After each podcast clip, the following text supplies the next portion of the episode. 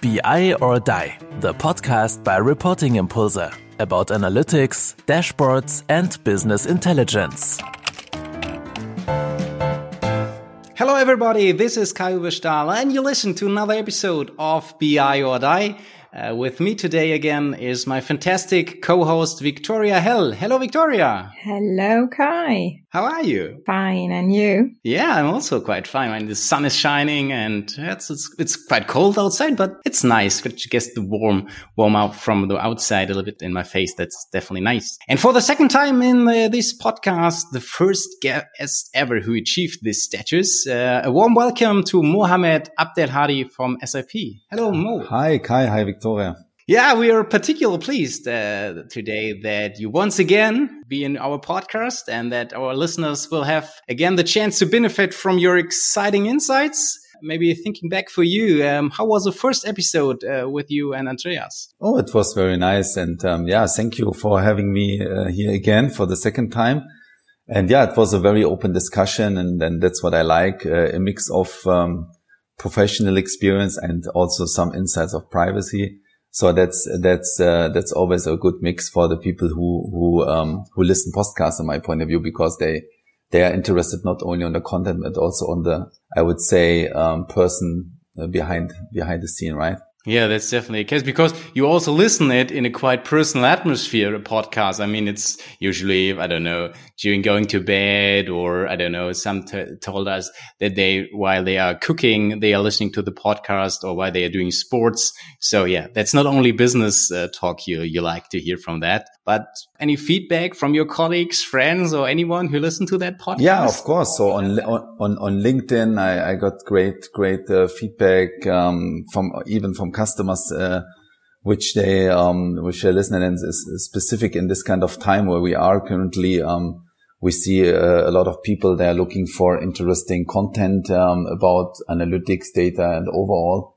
And that's, I think, a, a very good uh, opportunity for the people. And um, yeah, so inside SAP and also from customers, they really they really like it and they're looking forward to hear more from from from you guys. That's cool. I mean my first thought was after we couldn't uh, schedule a date in december and then you immediately throw your colleague nico into the race i said oh oh maybe there won't be a second round for us but uh, mm, your your dear assistant then somehow got behind it and uh, figured out some date suggestions and now we are we are back again. Though that was really cool. Nice. Yeah but uh, maybe um, that our listeners don't get the impression that you only record podcasts with us, uh, but there's probably much more what you're doing all day long with your team at SAP.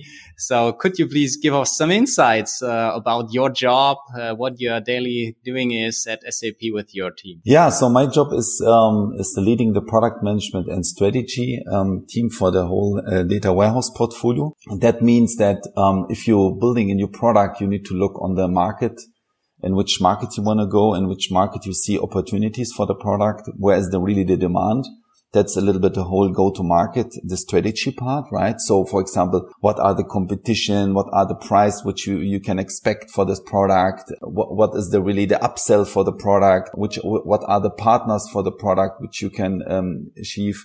So this is all, everything related go to market, solution management and strategy.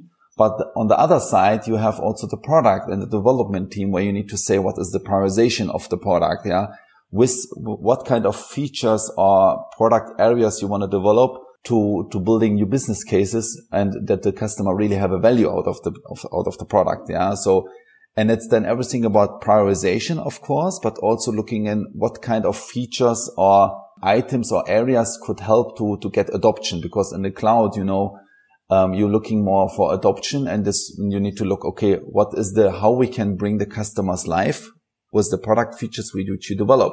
So we can develop the nicest and coolest features at the end. If the customers don't really use it and go live with the product, it will not help us at the end because in the cloud business, you know, it's, it's, um, you need to have a, uh, they need to really um, um, um, extend their contract, right? It's a more subscription based, right? So there are different models in the cloud, but um, so you need to always take care that they're, they're, using the product and not really building a feature which is nice for, for demos and pre-sales or something. And that is my, my, my job. And that is what I'm really exciting and, and motivates me every day. On the other side, to have really more the inbound with my team work for the prioritization with development and building a roadmap, but on the other side to look for the field and also for the sales colleagues, what are they need to position the product there and saying, okay, that are the bundlings which we need. Yeah. A bundling between, for example, BW, Data Warehouse Cloud together or with S4 or with SuccessFactors with other options that you find this kind of things or make a promotions, for example, for partners. That's everything. And, um, yeah, so the, I really like the, the, the, balance between the two areas. It's a very challenging, um, role, of course, because you always need to balance between inbound and outbound. But at the end, it's, it's, I learn a lot every day and from the customer side, uh, but also from the inbound side, from the process side. I think that's the, I think that's combination having this diverse inbound and outbound thing. I mean, that's although I think the the the challenging stuff for for, for yourself but this is probably the, the most adding value to your customers because it's just this combination and it's into one role and it's not separated so it's one position, bringing all those inbound and outbound impressions together. And through that, I think it's the best possible outcome and added value to the customers at the end of the day, what they get within the products, at least what I would say. I mean, yeah, that, that's different, uh, but no, that's, that's exactly the right thing. That's why I have a product management team, uh, which, which has the leader. And I also have a, a go-to-market solution management team under my leadership team, which is uh, outbound and both needs to work very closely together, right? For example, they're looking for references, right? So that is the solution management go-to-market teams that we need more references that uh, we need to understand that with customers would like to see references, how other customers are doing that. This is more an outbound activity, right? And, um, yeah, so we decided to combine that to make more, to use more the synergies between these two uh, mm. areas because, yeah, we saw that two different teams next to each other, that's good but I think to, to combine that, to understand what is the, what wants the customer at the end, what, and the development, the product management knows exactly why we are doing this decision. Because, for example, we see a big market in the automotive sector for data warehousing, for example, to understand. And this is a little bit what, I, what is my, my um, strategy to say we are going from a normal product management more in a strategic product management saying at the end, if you have a lot of adoption and a lot of customers like we, we see in SAC, how you do, how you decide for bringing new features onto the market. What is the criteria to do that? Is it an innovation customer? Is it more like you want to go in a different area? Yeah. So that's very interesting how you move from a classical product management more to a strategic product management and do also based decisions on business cases, right? And not really on, on like, customer wants this, customer wants this. Yeah. Okay. Um, you know, that, that's a little bit what we are doing. So we are starting very early and and, and building business cases for, for each component and also for each features which we're developing. Yeah, that's cool insights, definitely. Now we learned a lot about you in business and your job. Great. But as you said, we would like to know a little bit more about the person behind the scene. And that's why we prepared some, some short questions. You know that already. Five uh, questions. Um, and you just answer us really okay. shortly. So, um, I hope it's not too hard. so we start.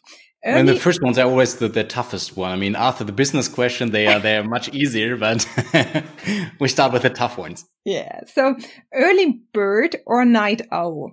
Um, to be honest, early bird, I started with in the in the whole Corona pandemic as early bird now. I don't know why, but I wake up very early. But normally I I um I, I like to, to sleep a little bit longer. Uh, I always say, uh, no Arab is working before eight o'clock, you know. so, and, uh, but at the end, you know, it's, it's open. Sometimes you need always to find a good work-life balance. But I, now in the Corona, I start more early, uh, to be honest. Yeah. So yeah, maybe where maybe it's it will change, but um, yeah, currently it's more early bird. So maybe the next one fits good for my personal balance. I need. Um, I need a lot of um, creativity outside my my job, like arts and um, I sports at um, extreme sports also, you know, so I, I do flyboard as a sport activity. So I need this definitely every three, four months it's now a little bit difficult in this kind of times, right? But uh, normally, yeah, I really appreciate uh, some some uh, going to art galleries, etc., and and looking for abstract arts, but also to to look for more um, for my healthy sports activities. Yeah. Cool. Private or public university? Uh, public university. What my friends appreciate about me? Uh, my openness. You know, then that I I am I'm always um, I'm very direct and I don't hide any any feedback, so I give it directly and and uh, yeah, that I'm always open to learn and do new things, right? Uh, um, yeah, that's that's what what my friends like with me. That I'm always open to to explore something. Last but not least, during my childhood, my dream job was manager as SAP.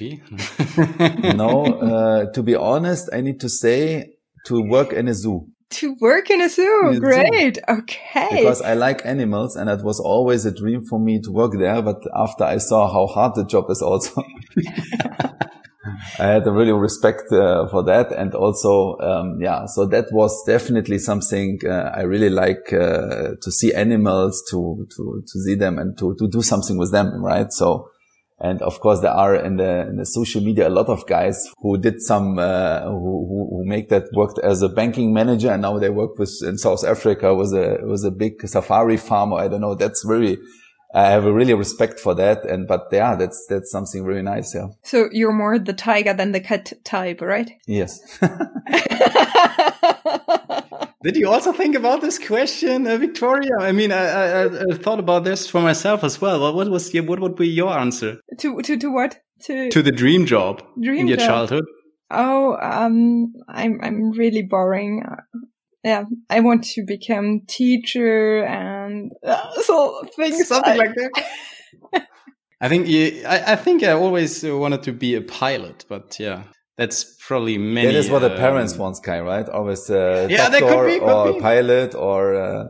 Uh, yeah, that's true. I mean, my, my father always used to, to fly these small planes and I, uh, being with him uh, quite often during, during my childhood. And we're just then flying to, to grandmother or whatever, just uh, within Germany with these small, I don't know, two seats planes or something it was quite cool. Maybe that influenced me. And then they say, okay, that's a good job. But if I think about that today, I just, uh, yeah, prefer having so much time together with my family. And uh, in, in a job as a pilot, it's probably not possible to have so much time with your kids, with your yeah, family. There's always a pro. You're just always on the fly. exactly. I think there's always a pro and cons, right? If I go on the stage and present, I, I, I in this moment, I also say, wow, that's my dream job because I really enjoyed yeah. it. Talk to people to present things and yeah, but, but, um, I think if you also miss something in your job, for example, you can do it then privately, right? And go more and spend time yes, with animals true. and doing more, uh, concentrate more on your hobbies, right? Yeah, that's, I think, a good balance to, to have. For example, what I also do, I always, uh,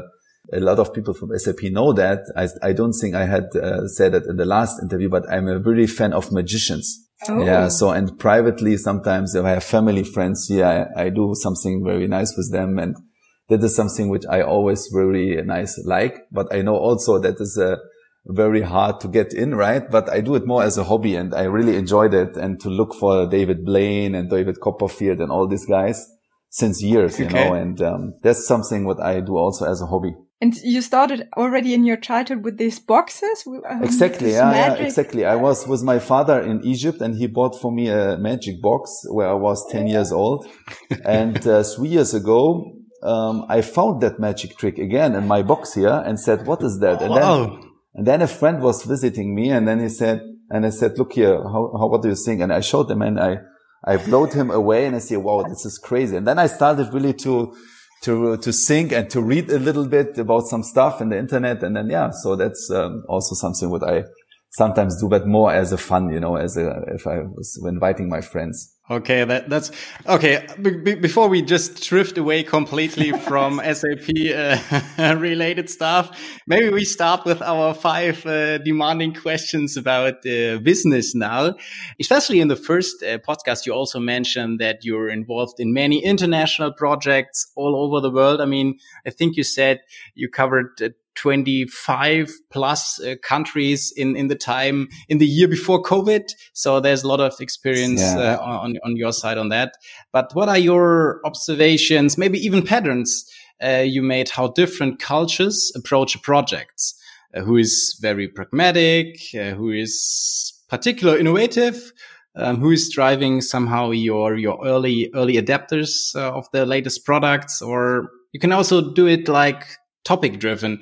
Who is quite open for cloud technologies or self service approaches? Maybe just your experience about the different cultures and how they approach a project. Yeah, I, I can. I, I, that, that's definitely an interesting approach. I think, uh, especially where I was traveling to China, they are really looking for references, for example, visits. For them, it's very important okay. to see other companies, big companies, how they run the software, how they use it, how is the operational model behind the scene. Um, so not only what is the nicest features, what they're building with the software, but also how is the uh, really the the change management, the change request, and all. If you, they want new data, they want a new processes, how they really deal with the documentation, with training, with onboarding that is something what I saw, especially where a, a big company from China visited 2019, um, the headquarter here in Walldorf, where we did a, a, tour to different customers like to Siemens or to Porsche to show how they are using SAP data and analytics software. So for them, it was like very important to do this first to see the reference, how that works, and then to, to go in a POC approach and to test the software. And also that, that is something I would say very special in China, but also the whole data privacy, as you know, is a big topic. That is something which is fundamentally, especially in the Arabic countries, what I saw after we, we released uh, a new data center in, in, in MENA, we, we saw that big companies then they, they started with SAP Analytics Cloud and data warehousing cloud. Before it was very, very difficult, I would say, right?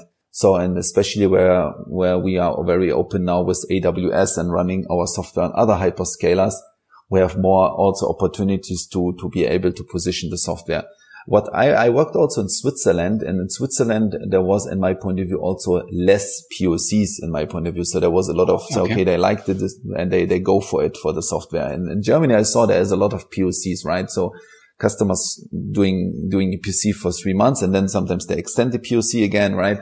To be on a very sure, uh, to be very sure that they have done the, the right decisions. Especially, especially the whole topic of analytics. It's always um, very important in, in Asia to show the management or the board the value, right? So they are very, they, they want to show their work in a, in a very early stage to the board already. And for example, like digital board, Yuma Data was cloud. So they are all mobile solution. It's very nice because you can see that, you give that them and they can test it, right?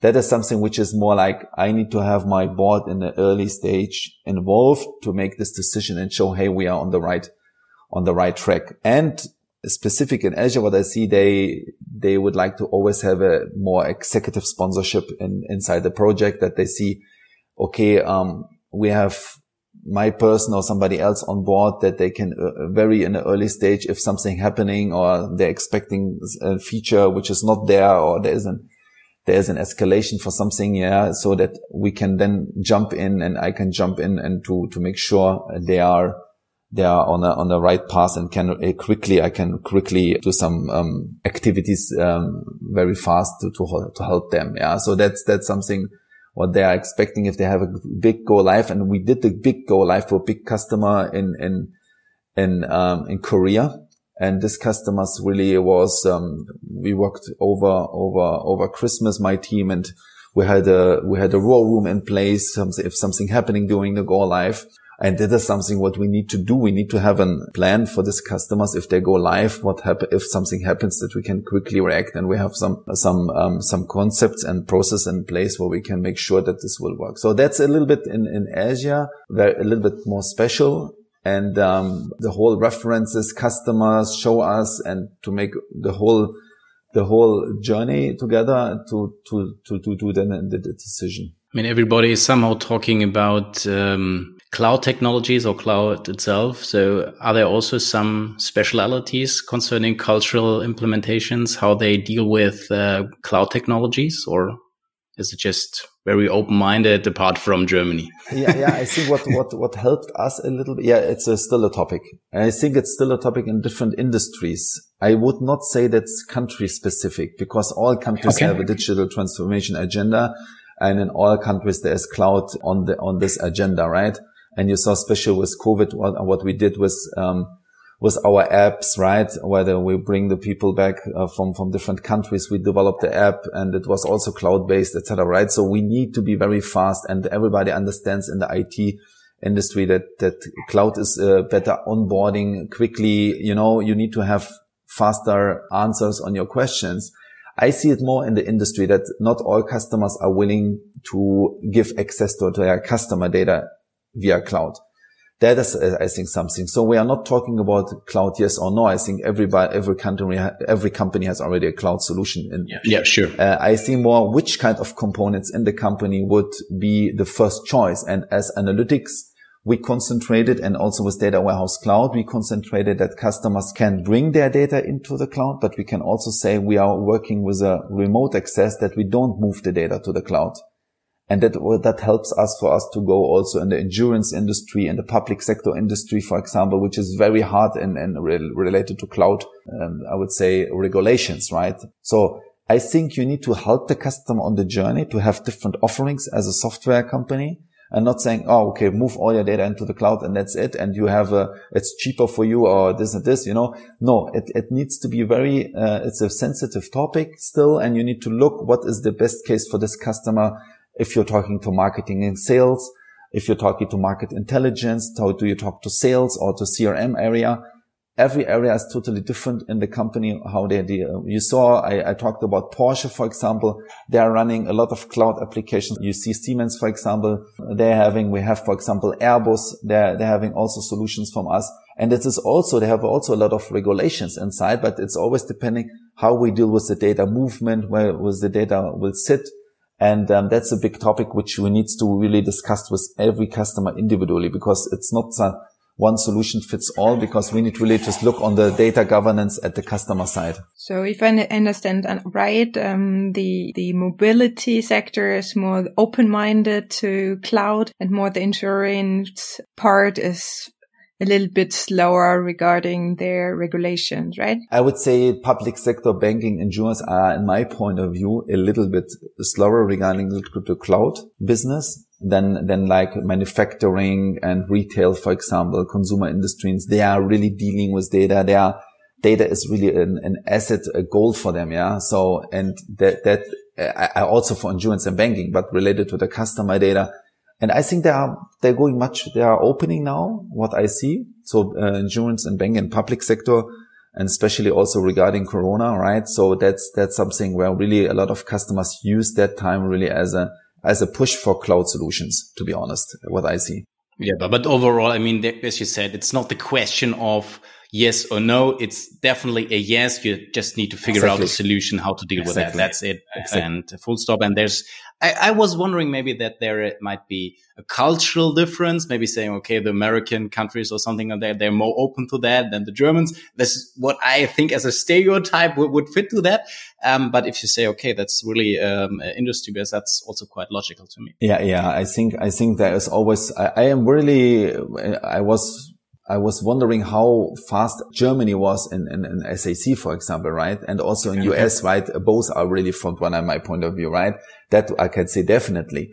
But I see really a mix of different regions currently which are adopting cloud. I can't say that this country is more than the others. That's not what I can say. Okay, cool. Talking about SAC, you achieved an impressive development with SAC in the last few years. So coming up with new features, uh, etc. Now you launched Data Warehouse Cloud. You already talked a little bit about it. Um, how does it fit into your portfolio? What is your vision and what are the use cases behind behind it. So yeah, some that, question in one. That that's a very uh, that's a very good question, and I several weeks I, I did a keynote with Porsche at the McKinsey event um, on their data summit, and there was everything about how to build a business oriented data platform. So historically, you know, the IT was the driver, which did a data warehouse selection. They built that, you know, and you need for every new data, for every new KPI, you need to go to the IT we saw that a lot of a lot of companies that the result of that was a was a data disconnect, I would say, a data disconnection culture in the company. So for every problem, there was a building a new silo of data. if it's SAP, non-SAP and other solutions. And we saw that.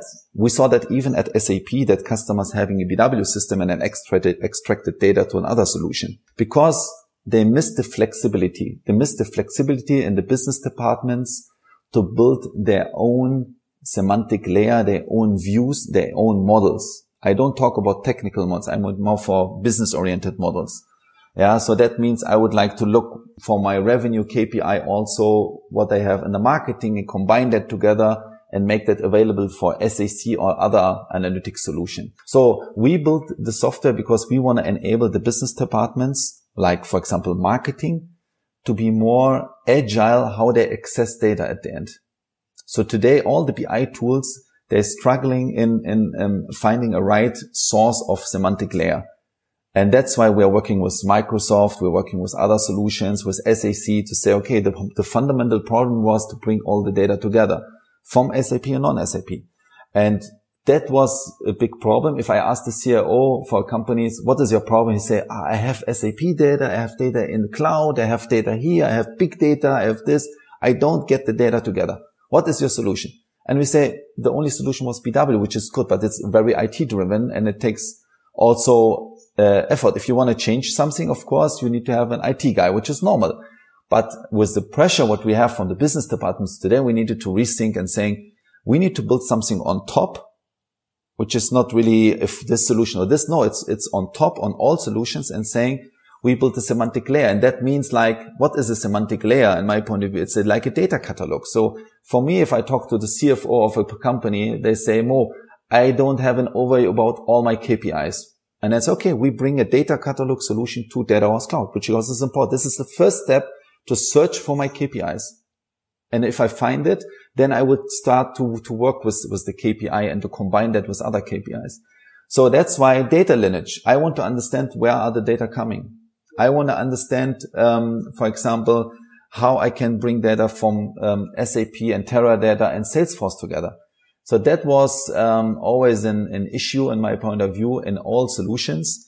And that's why we, we decided to bring a software uh, in the cloud, of course, which a customer can activate in hours and can start to bring different data together. But at the other side, we would also not let the, the IT, um, we, we need to let the IT also to have the chance in Data Warehouse Cloud to work with SQL and with programming, with scripting, with us. So we moved like like if we say in BW was 90% more IT and 10% business, we said like 60% is more business oriented in data cloud and 40% is IT oriented. So if we have an SQL guy in the company who would like to join and do some crazy stuff, right? He can do it in data cloud. So we can't say that's not only a solution, it's a business oriented. And That was like what, what we said on the data summit that, um, and that what Porsche was saying, was saying, Hey, I talk now to the Microsoft guys in my company bring them to Data Cloud and also to the SAP guys. And we have now one platform where they can exchange all uh, the different things together, right? And not really um, um, saying, okay, this BI tool they have three charts more than the others. No, it's it's really solving the fundamental problem, the data problem in the company, which we which which we believe Data Warehouse Cloud can help here. Great. And this combination, data catalog, data warehouse, I think it's, uh, it's really, really interesting coming from the back, uh, from the business side and going deeper, knowing what KPIs do I have? How, how are they defined? And then going into where do they come from? And even going back to the source. And what you said is really good is uh, SAP data and non-SAP data, because that's something I, I realized in, in, in on project as well is that, um, that often the case is, okay, I need, I need, I really need data and I want to combine data from different um, sources, like really external um, marketing data from somewhere and then SAP data. And when you co- can combine that, that's, that's a great thing. And yeah. it makes this uh, data strategy and this data working with the data really possible in, in, in companies. Yeah, that's what why I, I moved from SAP Analytics Cloud. As you know, I, I was uh, leading the SAP Analytics Cloud um, approximately two years. So I was uh, fundamentally responsible for all the uh, for for some of these ideas which is in the product now. And I said, okay, I would like now understanding really the data problem at the company. That's why I moved from my role to the Data Warehouse Cloud to saying I would like, I'm interested to really to solve the fundamental problem of how to bring the data together because at the end, this is very important, right? And, um, yeah, so that was for me important. And then I said, okay, um, with my manager, we said, we are, we need to not only to be very open because we are working with, you can connect Tableau, Power BI, everything to Data Warehouse Cloud. We also want to be open at the ETL side. So if the company has already a tool like Informatica Adverity, which is a, a company which concentrated on marketing data. So we, we at SAP also having a marketing team which use Adverity for bringing data in. And we has a collaboration with this ETL tools because every company has already maybe an ETL tool. And we are very open to Informatica Adverity because they can save their data to Data Warehouse Cloud. So, and um, that was for us on the, like on the input side, co- cooperation and on the, also on the, how we access the data and data warehouse cloud is in the middle. And this is the new SAP and which motivates me because we are, we can't say the customer need always to have everything from SAP, right? So no, he has maybe an ETL tool from Adverity, from SnapLogic and others and saying, uh, we are looking for a data warehouse solution where can we can bring the data in. Yeah. So we are concentrated more on how we can bring all the Google uh, marketing data and everything and extracting that and bring that to Data Warehouse Cloud. So for me, very good that we did this kind of uh, partnership on both sides and uh, really giving a platform for the data, right? Not and not really trying to solve everything at the end because like Porsche, right? So they're having maybe SAC and they have maybe in, in sales another tool. And we can, you know, we can, of course, we are happy that the customer using SAC, yeah, and see the value. But um, if both tools can connect to Data Warehouse Cloud and we make the end users happy,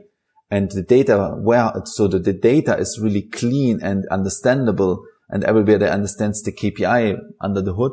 This is the big value. And then we're talking about data transformation. Yeah. Data driven company. Great. That's definitely the case. And because I really, what I really liked about that, that's the focus is the end customers you're dealing actually with, with their problems and coming up with the solution and not saying, okay, we just want to sell our product, just saying, okay, we understand your customers and then we bring it together. This is what I really like about that. Exactly. Yeah. So, and uh, as you know, there was a, a, lot of big noise about big data the many years, right? And the customers, everybody was building a data lake, data lake. And at the end, they had SAP data lakes and IoT data and they would not, they don't know how to bring everything together, right?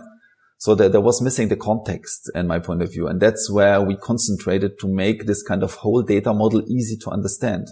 We, we also failed. So in, in, in, on premise with agile data preparation. So we did some tools and BW workspaces. So we did some, we built some tools to make this kind of agile data preparation. And, but we, so uh, you can fail, but if you learn from that, what was not good and make it better in the cloud, what we did with Data Warehouse Cloud, that's a nice journey, right? So we did, we looked what was the problem in BW workspaces where we had this concept of our business can bring their own data together, their own Excel, merge that with the corporate data. It was too complex, but we learned from that. And then in Data Warehouse Cloud, we, we worked with UX, with guidelines to look what, how, how, what is the persona for this kind of work and what our kind of task is the persona doing? And this task we, we tried to build in the product. So let's talk about the persona existing customer. So who wants to migrate now or who wants, who is still on SAP BW and wants to, to migrate now and is thinking about, um, um, SAP BW on, on HANA or um, is it maybe data warehouse cloud? What would you say to them? Yeah, that, that's a very good question. So it's always starting with the preference, right? Is it the preference of the customer to go to the cloud? Or is the preference for the customer also, no, I want to stay on premise for any reasons, right? So it could be regulations. It could be he don't want to move to the cloud. That's the first question what we, we need to solve. If you say he is uh, on premise customers and he want to stay with, with, um, with us on premise, he can go to BW for HANA, which is a great product with a lot of functionality, right? So we, um, uh, for example, we, we just saw that the Salling Group in Denmark, a very big, big retail customer, they are live with, with BW for HANA and they, the CIO even commented that on LinkedIn, how great the product is and how great the, the project was, right? And then for them, it's saying, okay, what is the next use cases we want to build? And they use that with Data Warehouse Cloud. But if we're looking for customers, they say, oh, I want only one product. Um, of course, they invested a lot in BW and we're looking to support more and more features in Data Warehouse Cloud. But we really recommend to first connect DBW uh, to data warehouse cloud to building new use cases on that and then to look how move more and more use cases to the cloud and not saying switch off, go that because we don't want to rebuild the BW and the cloud. That was not really the, the case of data warehouse cloud. We try to find new use cases with data warehouse in the cloud, but we also have customers who are running BW and which they're not doing so much with BW. So they're extracting the data to other tools. And so for this customer who are already looking for more going in the SQL area, for them, we have already a lot of functionality in Data Warehouse Cloud, which is very easy to use in Data Warehouse Cloud. So you can switch to connectivity. They can build the models and they can use it. So we have different categories of BW customers. Big BW customers, they cannot switch off the, the system and go to Data Warehouse Cloud. So we recommend really to use Data Warehouse Cloud as an, as a semantic layer on top and building new use cases. For small companies, they're saying we are not doing so much in BW. We are anyway using SQL, for example. We are looking for this and this and this. Yes, they can go to Data Warehouse Cloud. We're having a lot of functionality already. And as you know, maybe we integrated data intelligence to Data Warehouse Cloud. So that was our data hub on premise, as you maybe know uh, software which was concentrating on connecting to totally a lot of different use cases, uh, sources. And we said, if we have already that product, why not integrate it to Data Warehouse Cloud, which gives for BW customers even more possibilities to connect to different data. So there is currently not a clear, say, um, um, I bring the whole BW to Data Warehouse Cloud and we are bu- rebuilding all the functionality into the cloud. No, we are looking really a better together approach, right? Or if it's a small BW system and the customers open with us to go this journey and bringing more and more use cases, of course, he can say, I have in the long term only one system in place. But we would rebuild only the same concept that was not, we want to really having new use cases with data catalog, with semantic layer, etc. to give really, with lineage, to giving really value for new use cases. Yeah. So there is not something we need to rush and, uh, switch down a BW or something. No, that's not the case. I think they build customers building so much functionality into the BW, so much logic. Um, it's it, and there's no software in the market which can replace, a, a, I would say, a BW today because there's you know all the business content from an ERP system is inside. For example, we started the journey with Data Warehouse Cloud, for example, to build content, but we are also here at the beginning, right? So I know the customers would love to have only one solution now already switch down the other one. But the reality is really that's a journey together with SAP, to be honest. Okay, so for bigger uh, customers, it's more BW with on top uh, data warehouse cloud, and exactly. for for for small, and that will be that is the vision for the future as well. So it will not be that bigger customers in two three years only have data warehouse cloud. So if I want the the whole or build up the whole complexity, um, it will be SAP W and um, data warehouse cloud, right? Exactly. So the question is more BW on HANA if the customer is already today on BW on HANA. And for example, should he go now to BW4 or should he go for data warehouse cloud? That always he needs to see um, really new business cases which helps him to go to BW4. He can today already connect BW on HANA to data warehouse cloud. So there is an integration, there is a connectivity. So that's what I mean. Yeah. If he really wants to stay on premise, and see the value of new BW4 features, he can go for BW4 HANA and connect that also to Data Cloud. So he has both options today. So we don't force the customer to go directly to BW4 HANA only that he can use Data Cloud. No, we have a connectivity on both sides. And maybe just to expand it a bit to the, to the, just in a few sentences, maybe two or three sentences, um, concerning the perspective of the, um, front end side. So what is it, if you just compare, let's say all the older tools like Lumira, Designer, Webi and all stuff like that in comparison comparison to to to SAC. So where are you putting your your your power in? Is there some percentage? Are you still developing it, and what's what's the plan for that? Yeah, of course, we're still developing it. So we have uh, we have great products, for example, like um, analysis for Office, where we have uh, millions of users already uh, at customer side, and um, as you know, we have a a lot of customers using web intelligence, crystal reports. So we're still bu- building features. Um, you cannot do both, right, in the development. So you need to focus and the focus is definitely cloud. Yeah. So that the, the most uh, innovative features will come into the cloud. But on the other side, we investing a lot in these hybrid features, right? So connecting, for example, SAC to business objects universes. Uh, we have a plan of connecting SAC to web intelligence documents, right? There is an integration with analysis office. right? So there is a lot of, a lot of nice features how the BI platform and SAC is connected to with each other to help the customers to move more and more assets to the cloud. But we see definitely the future of SAC bringing planning, predictive and BI more and more together, right? And that are the top use cases currently in the market where customers looking for planning solutions, but on the other side, they would not like to buy only a planning solution. They would like to combine BI workflows also. And this is the strengths what we see currently. And, um, and as you know, we have a planning solution like BPC, business planning consolidation, right? And it's, it's a chance for the customer also saying, okay, now I want to really consolidate, consolidate different BI tools, planning tools into one product and and um, yeah, this is definitely the, the future for SAP. I think also that's a quite Im important message to say, okay, because many just observe SAC as just another modern front end tool as Tableau or whatever, but it's just much more, as you mentioned, okay, it's not only BI, it's planning, and predictive. And this is the combination. I think uh, this is also a very important yeah. point. Uh, but definitely, we need to continue. Number four, um, maybe just assume a new customer who's interested in SAC and Data Warehouse Cloud. Uh, you just characterized it already a bit.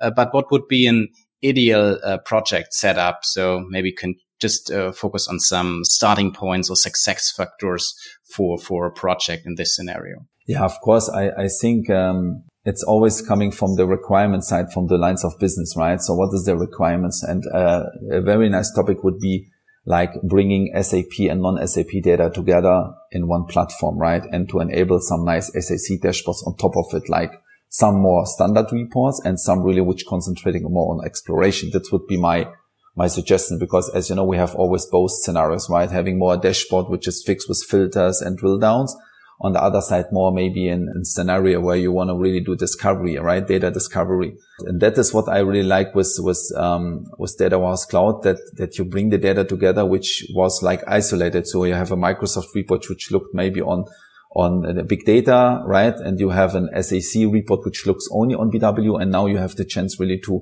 to show the business like, Hey, that are your marketing data, your opportunity data, and that are your finance data from an S4 system. And what I also would recommend to customers, because a lot of customers has an S4 projects currently, right, going on. We saw the last two years a lot of S4 go lives that they looked also on the, on the topic of real time reporting, right?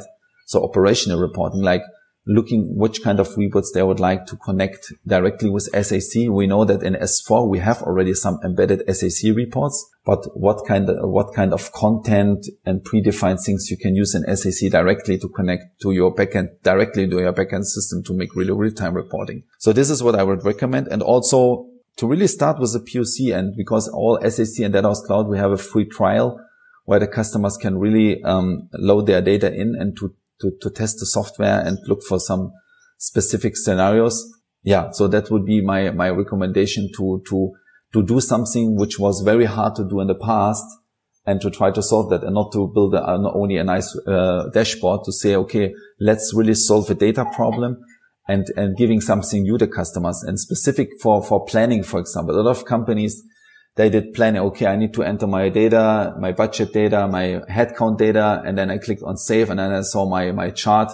What is the forecast? And now, no, let's look into the prediction also. Yeah. Let's do a prediction of a forecast trying to go in this topic of predictive planning. Yeah. To look how can predictive help to accelerate planning processes? That's a big topic. Or for example, um, re-released in SAC, the search to insight, you know, the search on mobile yeah, to check with the sales departments. Is it something what you can reuse, yeah, to increase the adoption of your mobile, to look for like search scenarios, yeah, voice, voice recognition scenarios, that kind of some cool stuff, which I really think there are a lot of opportunities for the customers to try that out because they are not uh, today, they are still going for standard dashboards and standard reports. And I think we have much more to, to to offer here for to to to um to give a value yeah for the customers. So if i understand right um, your advice is to be a little bit more open minded instead of just migration or be a little bit more open minded, having a look for the whole, whole solution and the business need, having all these elements, mobile, uh, reporting, planning in mind and talking about a complete solution, not just migration. De- de- yeah, def- definitely. Try first to, to, to look what is the business case, what, uh, what problems we want to solve, and then to look how we can how we can go there and not really starting an IT conversation at first. Uh, so that you find always arguments to do something, you to say no for something, right? And, um, yeah, that would be my, my suggestion. And yeah, so the best thing is uh, to, to try something out. And I want to only express something. We just had, uh, we have now the product a, a little bit over one year on the market already. And what currently is nice to see that we are having our first data warehouse cloud roundtable this week with really top customers worldwide. And for me, it's important that not only SAP is talking and showing what is the product, so that other customers showing other customers how they solve the problems.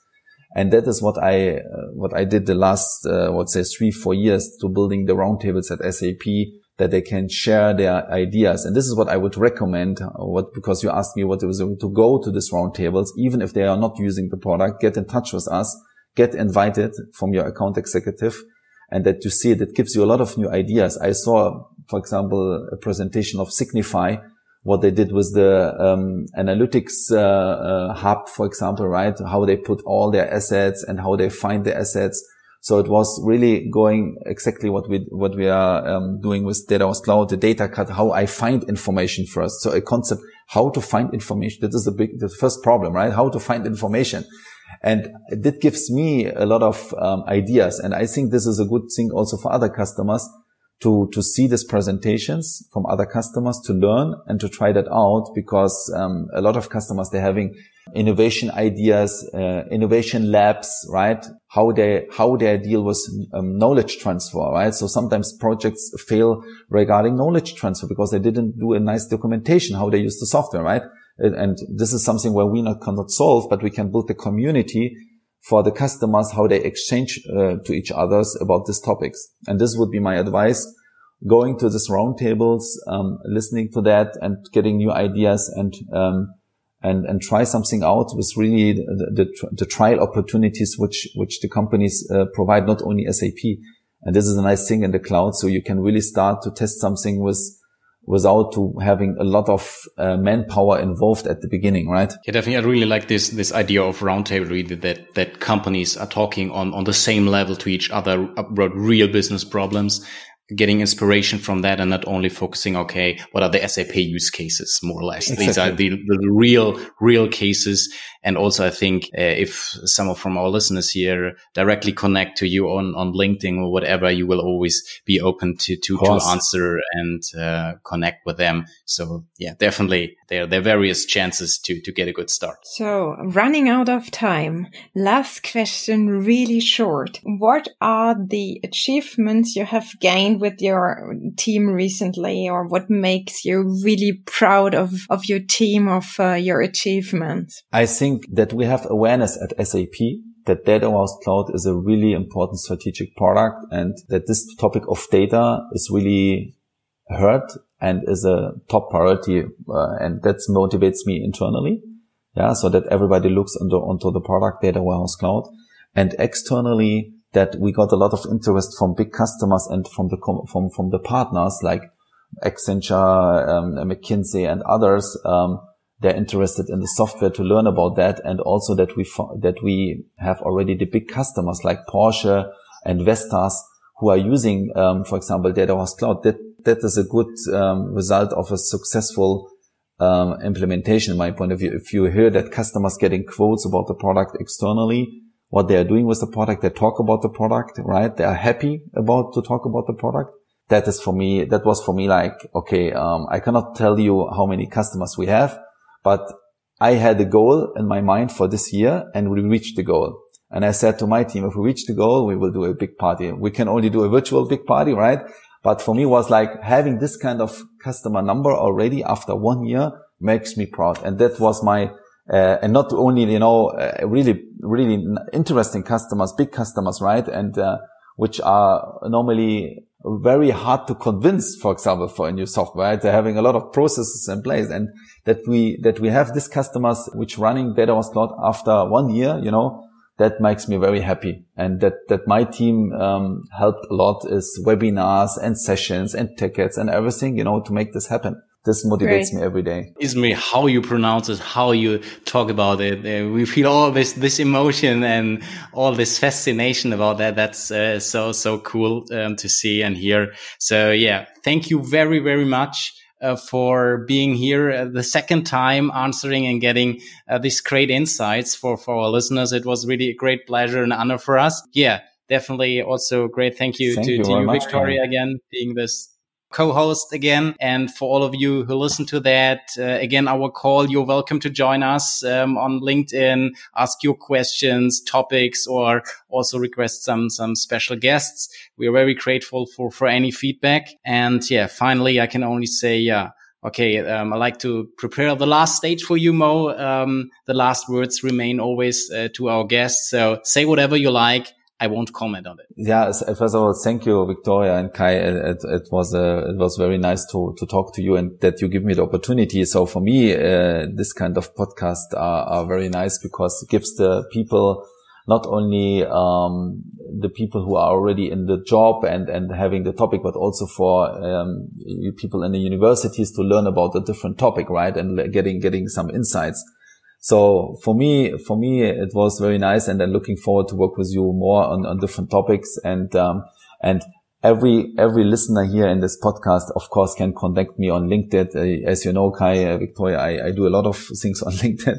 so please, and even please write me an email if you are interested in the topics of analytics and data. I'm always uh, open to, to, to respond directly. So I don't have any problem to any question as a, as a, is, is fair and, and valid. And I will, I will try my best to answer that. Thank you. Thanks for listening to BI or Die, a podcast by Reporting Impulse. If you enjoy our content, please press the like button and subscribe to our podcast so you do not miss another episode. See you next time.